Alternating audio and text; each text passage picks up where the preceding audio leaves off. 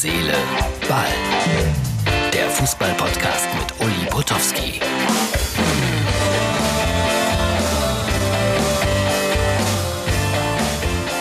Herz, Seele, Ball für den Montag. Euer rasender Reporter ist in der Tat äh, rasend unterwegs. Bin jetzt auf dem Rückweg von Mannheim und von Homburg, weil in Mannheim habe ich äh, heute um 20 Uhr 50 etwa Feierabend gehabt oder 20.30 Uhr. Da war das Pokalspiel zwischen Waldhof Mannheim und dem SC Freiburg. Fußball ist komisch. Äh, die Freiburger waren über weite Strecken die klar bessere Mannschaft, gewinnen dann am Ende auch 2-1, aber boah, äh, es ist unglaublich, wie Mannheim sich dann zurückgekämpft hat, ins Spiel gekommen ist.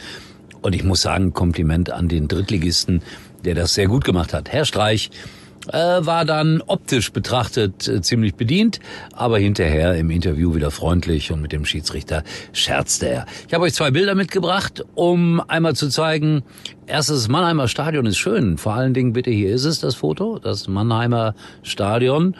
Blauer Himmel, Sonnenschein und da passen so 22, 23.000 glaube ich rein. Leere Ränge natürlich heute.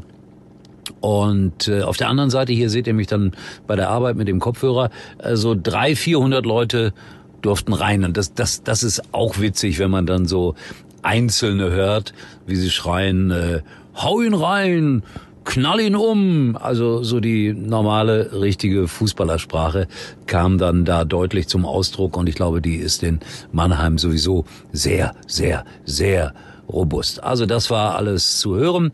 Und äh, war ein ganz ordentliches Spiel. Unterm Strich äh, Freiburg aber verdient eine Runde weiter. Pokal und seine eigenen Gesetze, ja, hier und da ist es ja mal wieder aufgetreten und man braucht dann im Elfmeterschießen auch einfach Glück. So, und dann wollte ich noch über den TV Weibstadt sprechen. Ich weiß jetzt nicht so ganz genau, wie es beim Faustball ausgegangen ist. Die B-Jugendlichen waren ja da unterwegs, haben aber, glaube ich, gut abgeschnitten. Und äh, auf der anderen Seite, äh, viel wichtiger, da gab es ja einen tödlichen Unfall bei zwei B-Jugend Fußballern. Also die Mutter ist äh, bei einem Verkehrsunfall ums Leben gekommen.